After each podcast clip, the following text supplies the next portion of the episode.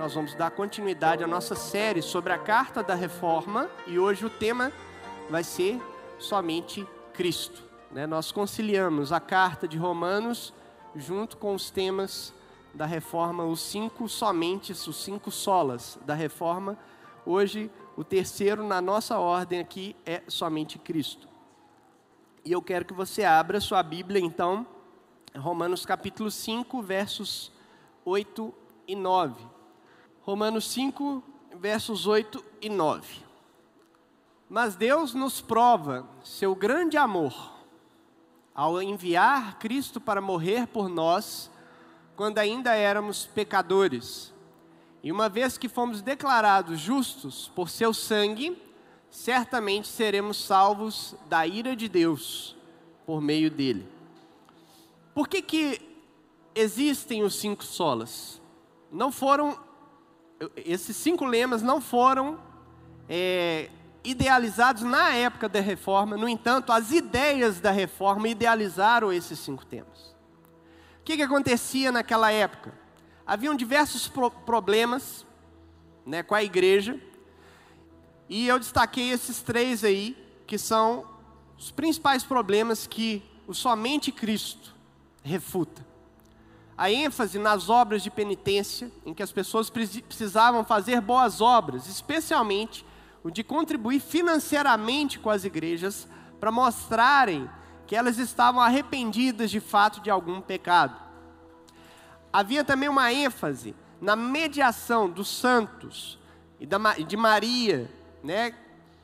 a devoção aos santos, roubando ali então o lugar que, era, que é exclusivamente de Jesus. Tinha também a venda de relíquias sagradas. O que, era uma relíquia sagrada? Né? Servia como um patuazinho, né? Só que eram coisas estranhas, né? Era dente, fio de cabelo, pedaço de unha, né? pedaço de, da roupa, é, supostamente de algum dos santos. As pessoas compravam, vendiam e compravam essas coisas como forma de se protegerem ou qualquer coisa, né? Qualquer semelhança com hoje em dia, né? É mera coincidência. Você já deve ter ouvido falar na, nas famosas lascas da cruz de Cristo, né? Na época mesmo, na época mesmo, a, é, eles ironizavam a venda dessas lascas aí. Eles falavam que já vendeu tanta lasca da cruz de Cristo que se juntar todos os pedaços você consegue construir a arca de Noé. Né, de tanto que foi abusado esse assunto. Né? Então, é, essas coisas tomavam o lugar que era exclusivo de Jesus. Né? Vocês já ouviram falar, né, por exemplo, a respeito de Maria? Pede à mãe que o filho atende, né? Que Maria era co-mediadora ali. Mas isso é contrário ao que diz as Escrituras. A Bíblia nos diz em Atos que não há nenhum outro, nenhum outro nome dado entre os homens pelo qual importa que sejamos salvos. Não é no nome de nenhum santo, não é no nome de Maria, é só o nome de Jesus. Só o nome de Jesus que nos concede a salvação.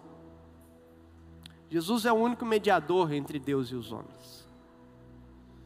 Todas as coisas, nós cantamos aqui agora, todas as coisas foram criadas por Ele e criadas para Ele. E se a gente pensar na criação, uma pergunta que vem em seguida é qual o propósito para o qual nós somos criados? Por que, que nós somos criados? E eu, ao fazer essa pergunta para você, você meio que instintivamente responde assim: Não, nós somos criados para a glória de Deus, para adorar a Deus. E está certo, é isso mesmo. No entanto, ao pensar dessa forma, a gente pode ser cometido de, uma outra, de um outro questionamento. Tá, eu fui criado para glorificar e adorar a Deus. Mas por quê? Será que Deus estava sozinho no universo. Aí ficou entediado, né? E aí criou umas criaturinhas lá para bajular ele. Ele estava entediado, né? Ou então para distrair ele. Tudo bem, ironizei bastante aqui, mas a pergunta é honesta: por que, que você foi criado? Deus era solitário? O que, que, tá, o que, que aconteceu? O que, o que teve no coração de Deus que fez com que Ele nos criasse? Afinal de contas, a gente sabe que não é isso, não é, um, não é tédio e nem solidão. A gente sabe que na Trindade, cada uma das pessoas glorifica umas às outras. E, portanto, Deus não é um ser solitário. Assim a pergunta permanece, e a dica que nós temos é que todas as coisas foram feitas por Jesus e também para Jesus. Talvez não esclareceu para você, mas se eu falar que o universo foi criado como um presente para Jesus, aí a coisa começa a melhorar, né? O universo, eu e você, fomos criados como um presente do Pai para o Filho. O olhar de um pai para o seu filho, do filho para o seu pai. Imagina o olhar do pai, criador, para o filho, redentor. Esse olhar de amor que um tem pelo outro. E nós sendo inseridos entre os olhares e sendo perpassados por esse amor. O amor que um tem pelo outro, passando, atravessando, impactando, tocando as nossas vidas. Quando diz que tudo foi criado para Jesus, é que você foi feito para ser um presente para Jesus e que expressa o amor que o Pai tem pelo Filho. Você expressa ou deve expressar o amor que o Pai tem pelo filho. Então, como que você expressa isso na sua vida? Você imita. Você imita Jesus. Você vive de acordo com o que Jesus espera. Você substitui as suas características que distorcem o seu ser pelas características dele, que agradam ao Pai.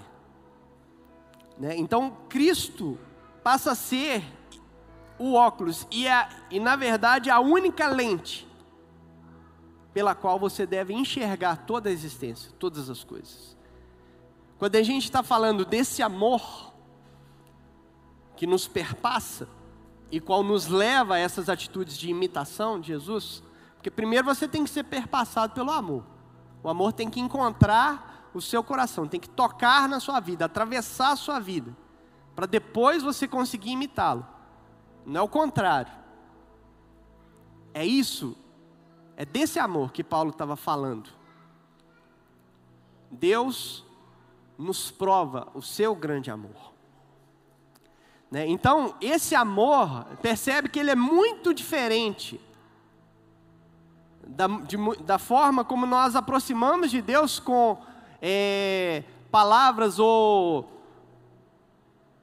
atos que, que é como se a gente considerasse Deus o nosso namorado. Nós não estamos falando dessa relação romantizada com Deus. O amor é um evento. O amor nas Escrituras é objetivo.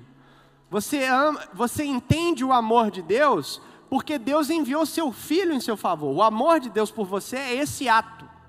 E da mesma forma, o nosso amor a Deus, ele se traduz na relação com as pessoas, em que eu amo o meu próximo. Você ama a Deus amando o seu próximo. Não tem jeito de você amar a Deus sem amar o próximo. Só é possível amar a Deus amando o seu próximo. Porque foi isso que ele fez. Ele nos ama entregando o seu filho em nosso favor. E nós, da mesma forma, nos entregamos em amor aos irmãos, às pessoas. E quem nos inseriu nessa relação de amor que existia desde a eternidade, desde sempre, desde antes da fundação do mundo?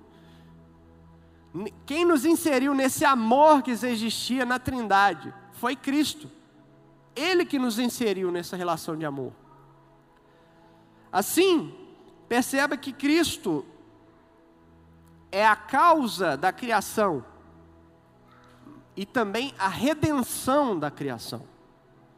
Nós e o universo todo não fomos destruídos. Porque, pensa, a criação foi feita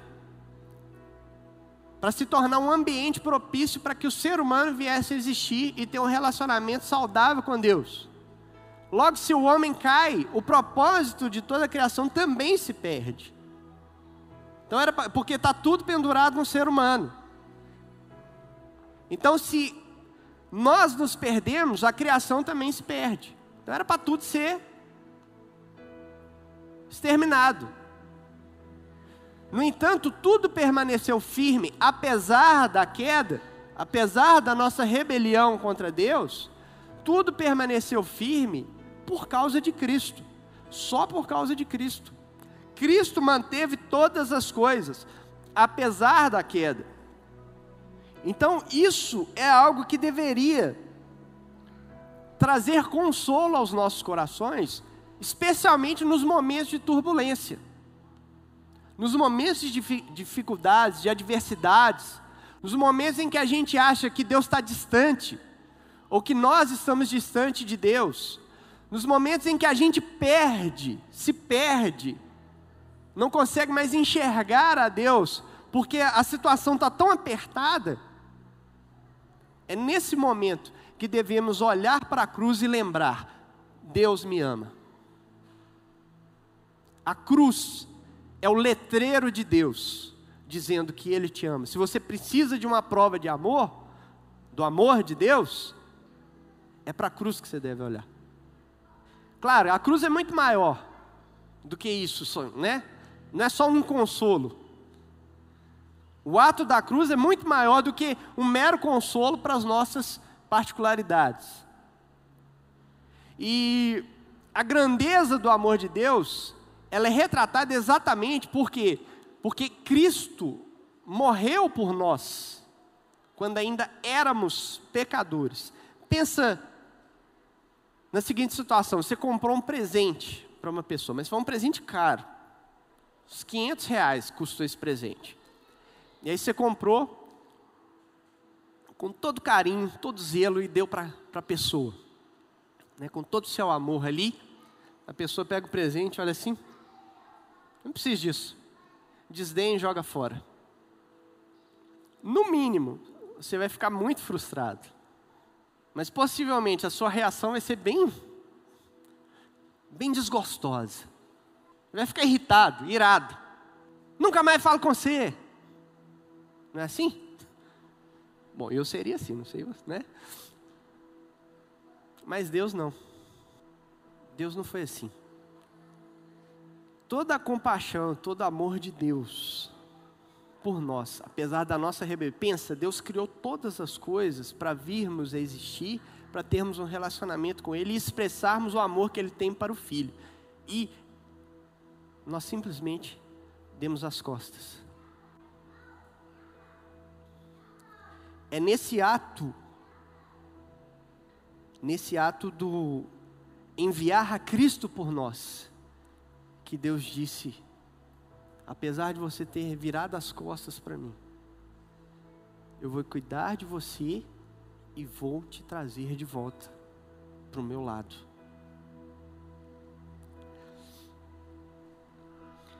Esse capítulo 5 de Romanos que nós estamos lendo, ele demonstra a profundidade disso, bem no seu início, quando ele diz: que tendo sido, pois, justificados pela fé, temos paz com Deus, por nosso Senhor Jesus Cristo. O pecado, esse virar as costas, nos colocou em inimizade com Deus. Mas não é aquela coisa assim, né, que a gente fazia, Belém, Belém, nunca mais estou de bem. Não é isso. A coisa era séria, era grave.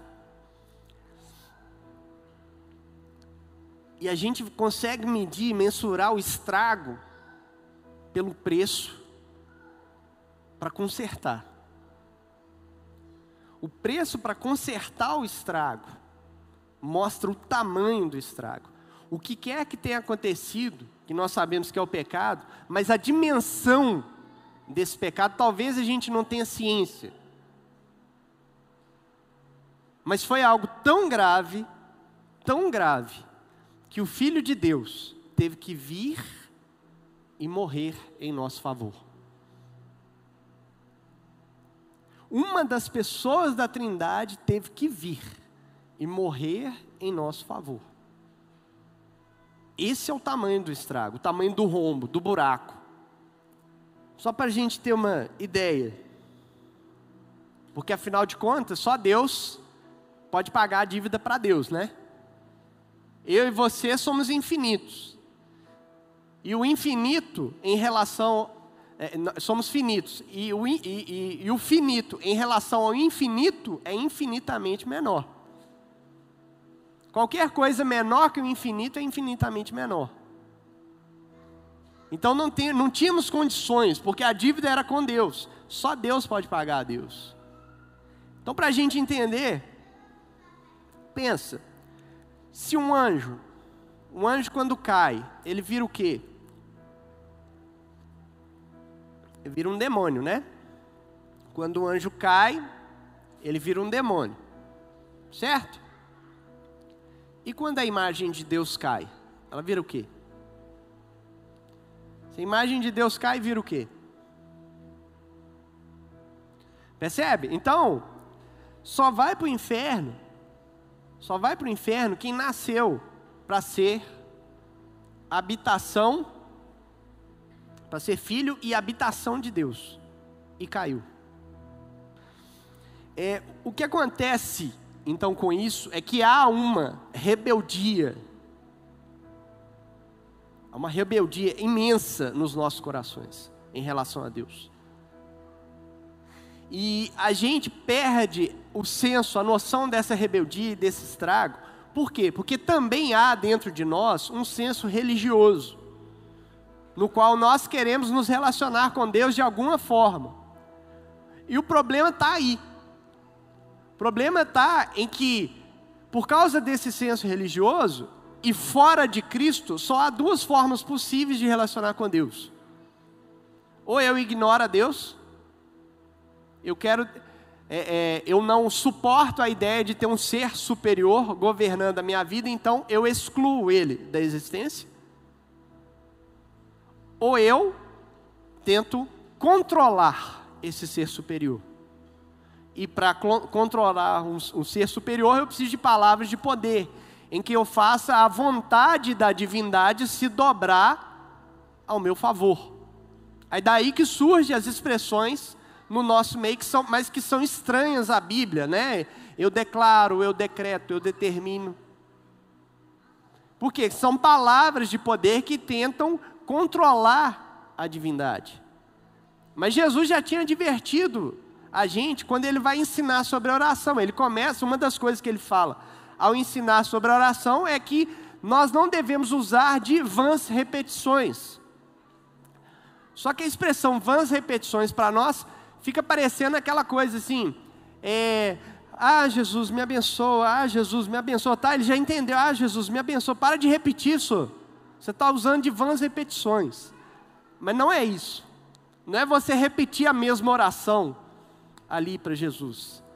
Mas você usar de palavras, né, de, de, de fórmulas, que contém palavras de poder e ao usar esse conjunto de palavras, você vai dobrar a vontade da divindade a seu favor. Isso é que são vãs repetições. As fórmulas estão prontas. E você quer usá-las para Deus se tornar favorável a você. E Jesus está falando, isso aí quem faz são os pagãos. Para de tentar manipular Deus. Porque antes mesmo de você pedir qualquer coisa, Ele já sabe o que você quer.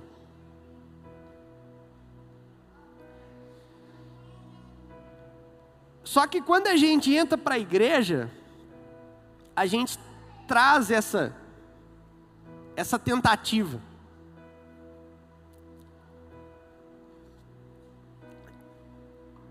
A gente traz esse afã de querer manipular Deus ao nosso favor.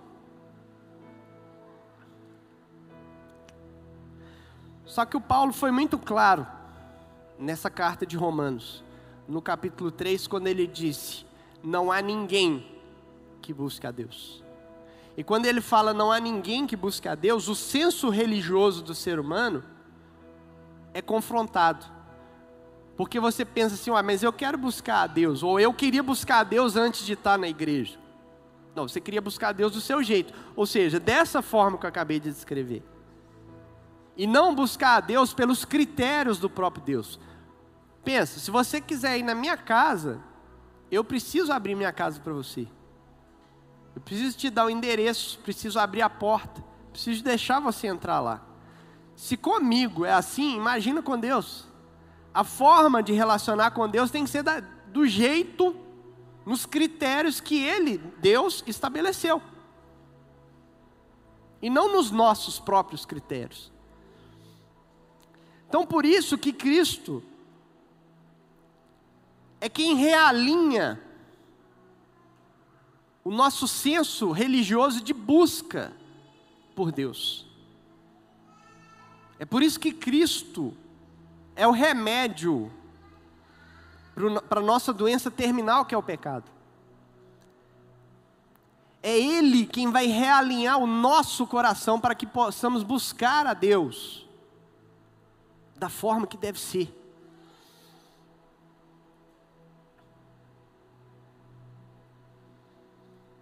Aí talvez, pensando em tudo isso, pensando na morte de Jesus, uma pergunta que possa surgir é: tá, mas não é meio injusto Jesus ter morrido por, por nós, ou ter morrido por mim? Afinal de contas, ele era inocente. E aí eu queria trazer para você uma ilustração do porquê é, ao entregar Jesus na cruz, Deus não estava sendo injusto por matar um inocente. Imagine que você é um pai que é, que é delegado, ou uma mãe delegada. E aí você está lá na delegacia e de repente os policiais chegam e trazem o seu filho. E o seu filho cometeu um delito. E para ele ser solto, tem que pagar a fiança. Você, como pai, não pode simplesmente liberar seu filho. Você estaria violando a justiça. Mas como pai, você pode perdoar o delito do seu filho. Como pai, você perdoa mas não pode liberá-lo. Porque senão, como delegado, você estaria violando a justiça. Então, como pai, o que, que você faz? Você paga a fiança para o seu filho. E aí o seu filho não apenas está perdoado na relação com você, mas também a justiça foi satisfeita e o seu filho então foi justificado. E ele então está livre tanto para relacionar com você, quanto quanto livre da condenação. Claro, com várias ressalvas, mas é isso que Deus fez por nós. Ao entregar Jesus, ele satisfez a justiça. O preço tinha que ser pago e Deus mesmo pagou a conta. Deus pagou, ele nos perdoou e nos pagou a conta. Pensa, o perdão veio de graça e a conta foi paga pelo próprio Deus.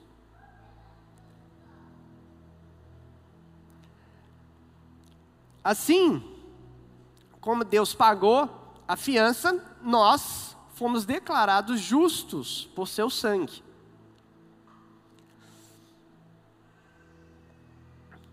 No final desse capítulo, no, no final do capítulo anterior, do capítulo 4, o último versículo do capítulo 4, é, o Paulo ele fala sobre essa justificação e sobre né, como que o sacrifício de Jesus nos trouxe a justificação, é, em que Cristo foi entregue à morte por causa dos nossos pecados e foi ressuscitado para que fôssemos declarados justos diante dele.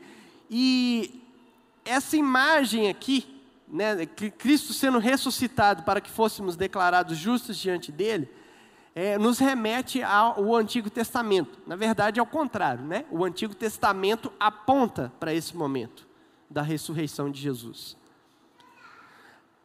Havia um momento na história de Israel, havia um momento na história de Israel que era muito especial. Era uma festa na verdade, não era exatamente uma festa, era um, um momento, um ato, que só acontecia uma vez por ano e com um significado muito profundo para o povo. Era o dia da expiação, chamado né, na língua deles de Yom Kippur. Todo ano, o sumo sacerdote, nessa época, tinha que cumprir uma série de observações ritualísticas e de preparos ritualísticos, obrigado, para poder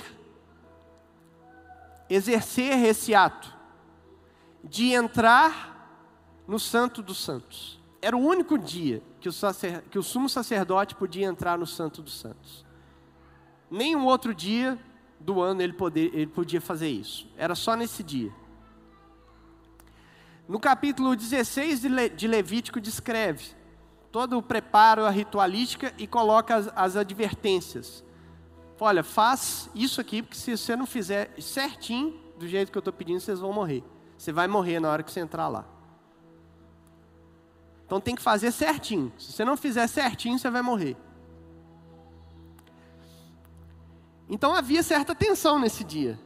Afinal, se o sumo sacerdote errasse em alguma coisa, ele morria. Então ele fazia todo o preparo, né? É, diz que ele ficava até um, alguns dias antes separado de todo o povo para não correr nenhum risco de se contaminar e ficar impuro. E entrava e se apresentava diante de Deus e ele apresentava o sacrifício por si e por todo o povo. E quando ele finalizava o seu serviço diante de Deus, a sua intercessão diante de Deus, ele saía.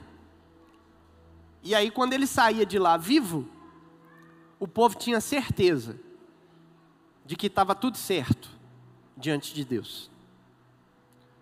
A ritualística foi cumprida e Deus aceitou. Quando Jesus sai da, sepultura, quando ele ressuscita, ele é o nosso sumo sacerdote, que se apresentou diante de Deus, e por ele ter ressuscitado, nós temos a certeza que Deus aceitou o serviço dele. Pensa, quando Jesus morre, o que acontece? A cortina parte de cima a baixo. É o nosso sacerdote, sumo sacerdote entrando no Santo dos Santos apresentando a intercessão dele por nós. Quando ele sai da sepultura, é o nosso sumo sacerdote, nos atestando de que Deus aceitou o seu serviço em nosso favor.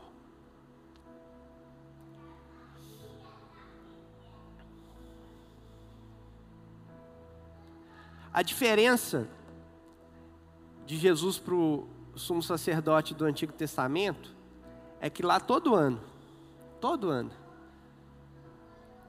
esse sumo sacerdote tinha que apresentar uma oferta pelo, em favor do povo. Uma oferta por si, primeiro, porque ele também era pecador, e uma oferta pelo povo. Mas Jesus não precisou apresentar oferta para si, ele era a oferta. E ele se apresentou a Deus não mais todo ano, mas de uma vez por todas. Nós fomos representados e Deus aceitou aquilo que foi oferecido em nosso favor de uma vez por todas. Somos aceitos por Deus por causa de Cristo, de uma vez por todas. John Piper, ele nos esclarece isso. Quando Jesus morreu pelas nossas transgressões, um pagamento total e suficiente foi realizado para o nosso perdão e justificação. Portanto, seria injusto ter deixado Jesus na sepultura, visto que ele pagou totalmente por nossos pecados. Assim, Deus o ressuscitou dentre os mortos para vindicar a expiação e a obediência de Cristo. A ressurreição de Jesus foi uma declaração do que ele realizou em sua morte e foi perfeitamente bem sucedido a compra da nossa justificação.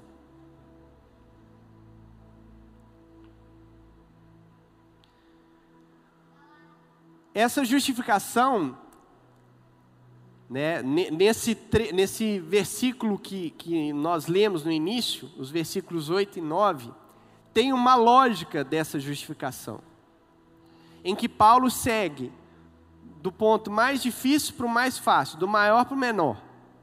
O que, que era mais difícil? O Filho de Deus vir e morrer por nós ou nós sermos salvos da ira de Deus? Qual era a parte mais para nós? Nós duas são bem difíceis. Né? Mas o ponto é que nós precisávamos de um Salvador fora de nós. Esse era o ponto. Nós precisávamos arrumar um Salvador. O desafio é arrumar um Salvador digno, que Deus vai aceitar. Por isso, ele se entregar por nós é a parte mais difícil. Porque é o Salvador que a gente não tinha, né? E aí, não tendo Salvador, qual que é a pergunta que a gente faz? E agora? Quem poderá me defender? Né? Não é o Chapolin. Não vai ser o Chapolin. Só Cristo. Só Cristo. Foi achado digno. É, no Apocalipse tem essa figura, né? O João ali tem um livro um livro que precisava ser aberto e não tinha ninguém para abrir o livro. Aí o desespero tomou conta de João.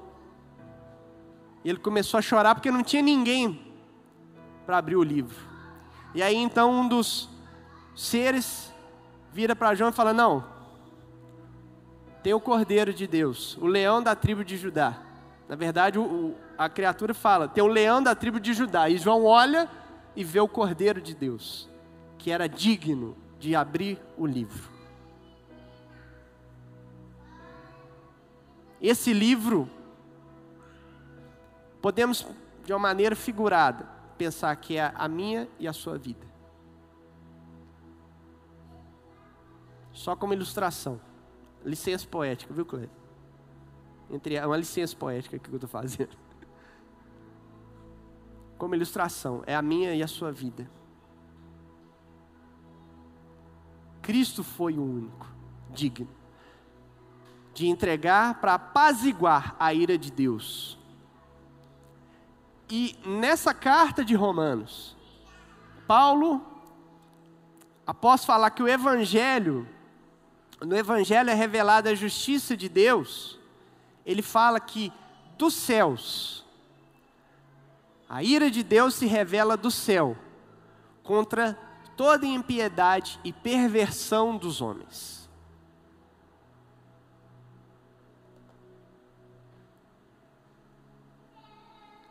Né? Então, essa imagem do Cristo, do Cristo Redentor, é, é muito simbólica para percebermos isso.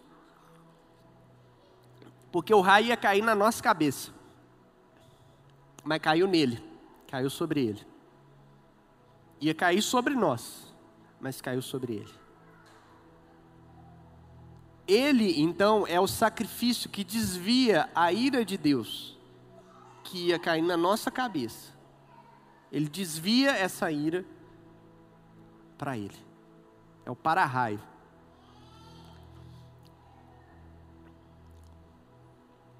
Por isso que era o mais difícil.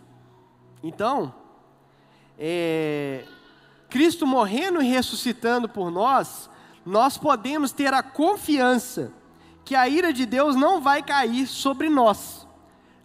o que, que é essa ira de Deus? Jay Packer define que a ira divina é a santa reação de Deus contra aquilo que é contrário à sua santidade, expressando-se por meio de uma manifestação positiva do desprazer divino. Que manifestação positiva? É positiva porque é a santa ira de Deus. Então, esta é a justa ira de Deus, a reação reta da perfeição moral do Criador contra a perversidade moral da criatura. Assim, nós temos hoje, por antecipação, o veredito que vai ser nos dado no dia do juízo. Lá no dia do juízo, Deus vai chegar e vai olhar para nós e ele vai ver o que? Vai ver a justiça de Cristo sobre nós e vai falar: Não, esse aqui é meu filho. Esse aqui é meu filho. Esse é meu. Nesse não há pecado, esse está justificado dos seus pecados. Os méritos de Cristo foram transferidos para nós, né, para nós os que cremos. E aí, quando você, então, recebe essa sentença, que você já sabe dela hoje, o mais interessante é isso, é que você já sabe dessa sentença. Você já sabe que os méritos de Cristo estão sobre você e que naquele dia Deus vai virar e falar: Esse é meu. Venha e senta na minha mesa. Venha e faça parte do meu banquete. E aí você vai sentar no banquete do rei. Vocês já pararam para pensar que na mesa de Jesus tinha de tudo? Não é de tudo de comer, não. Tinha todo tipo de gente.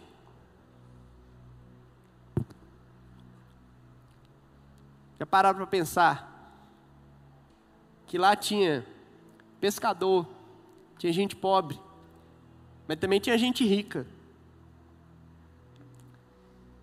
Que lá tinha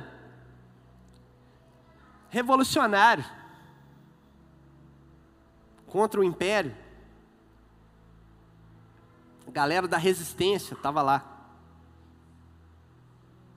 Mas tinha funcionário do império também lá.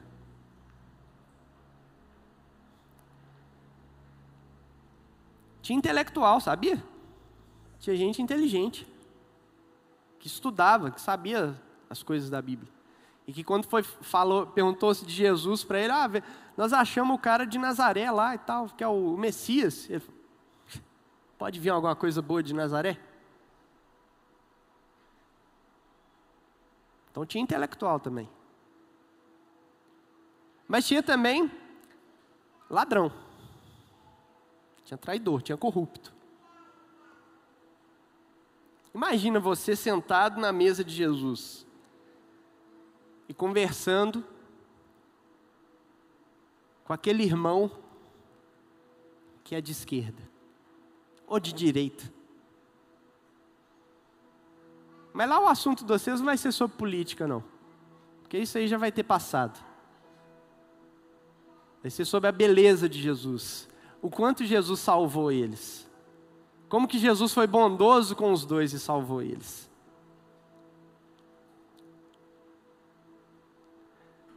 Mas percebe, não é uma antecipação? Nós não já recebemos a, a, a sentença de que vamos ser justificados? E que vamos receber o convite para sentar na mesa do rei? E então por que que há tanta dificuldade às vezes de nós assentarmos com o que pensa diferente? Na mesa hoje.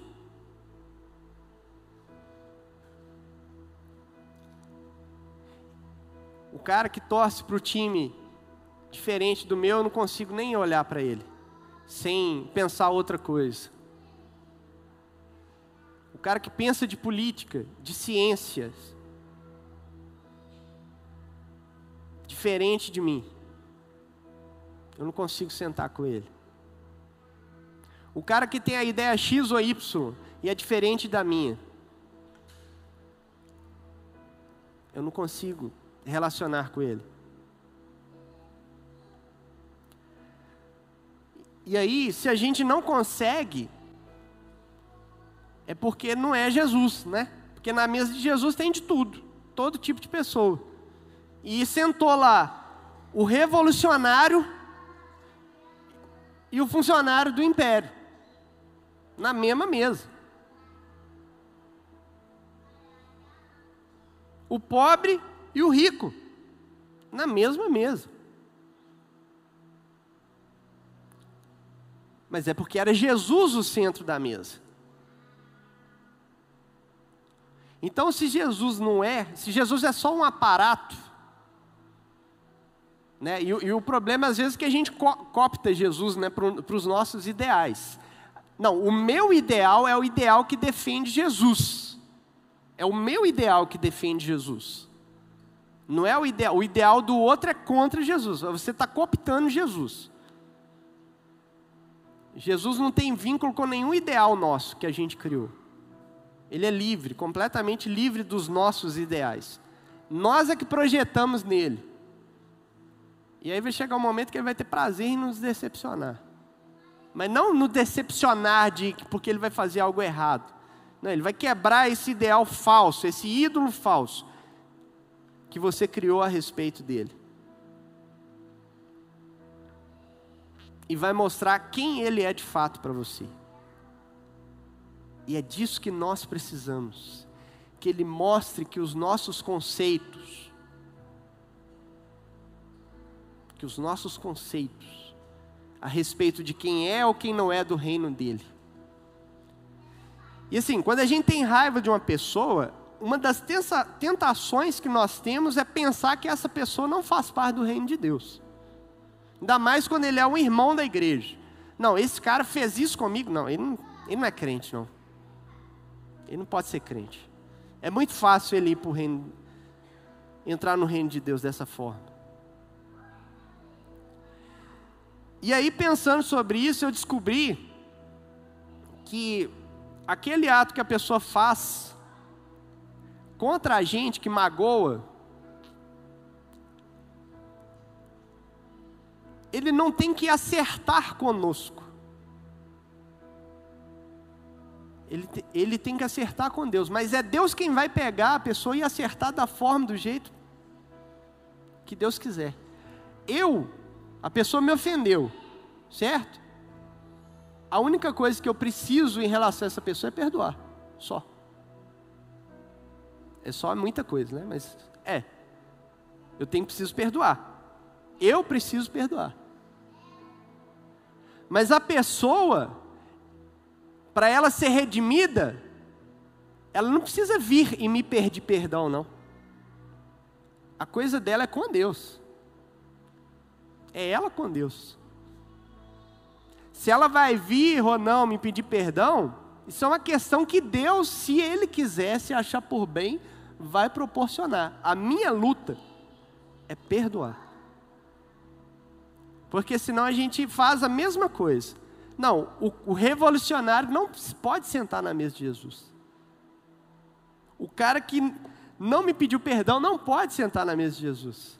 O cara que não concorda comigo não pode sentar na mesa de Jesus. É assim que a gente faz. E nós não somos o dono da mesa. Nós somos os convidados. Então na mesa senta quem Jesus chamou. E nós como ele, aceitamos todos que são chamados para comer da mesma ceia que nós vamos ceiar com ele. Então, Jesus não pode ser maior que qualquer outra ideia nossa.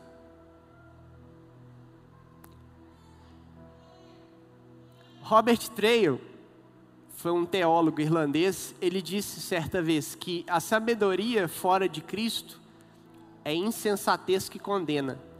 A retidão fora de Cristo é culpa e condenação.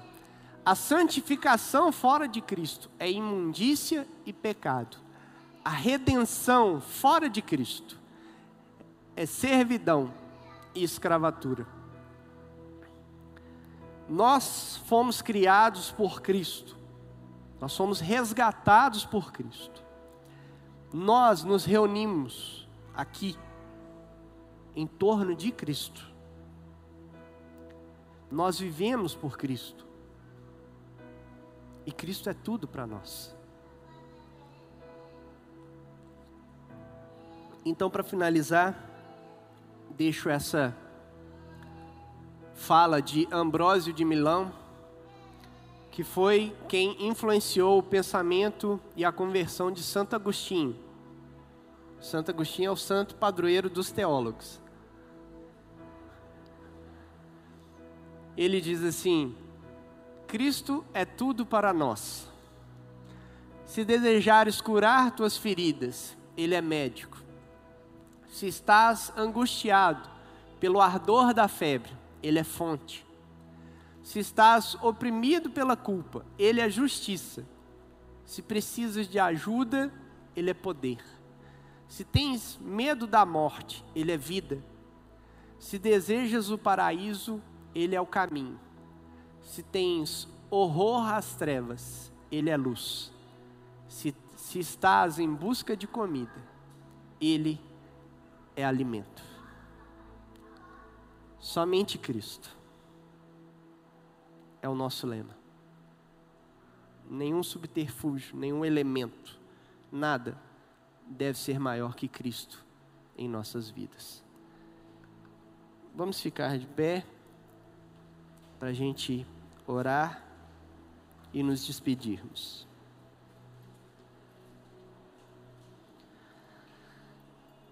Pai Celeste, estamos nós aqui diante do Senhor mais uma vez reafirmando que diante do Senhor tudo mais deve se ofuscar. E o nosso coração, tantas vezes, essa fábrica de ídolos, cria ideias, ideais e ainda coloca o Senhor no meio das nossas bagunças para tentar autenticar alguma coisa que nós mesmos inventamos. Para legitimizar invenções nossas, a gente usa o seu nome. E pedimos a Deus então que o Senhor tenha misericórdia de nós, nos perdoe e nos transforme. Que a tua luz brilhe forte de verdade nos nossos corações e apague tudo aquilo que a gente teima em colocar no centro das nossas vidas. Que ao sair por aquelas portas ali, continuemos levando somente Cristo como lema das nossas vidas.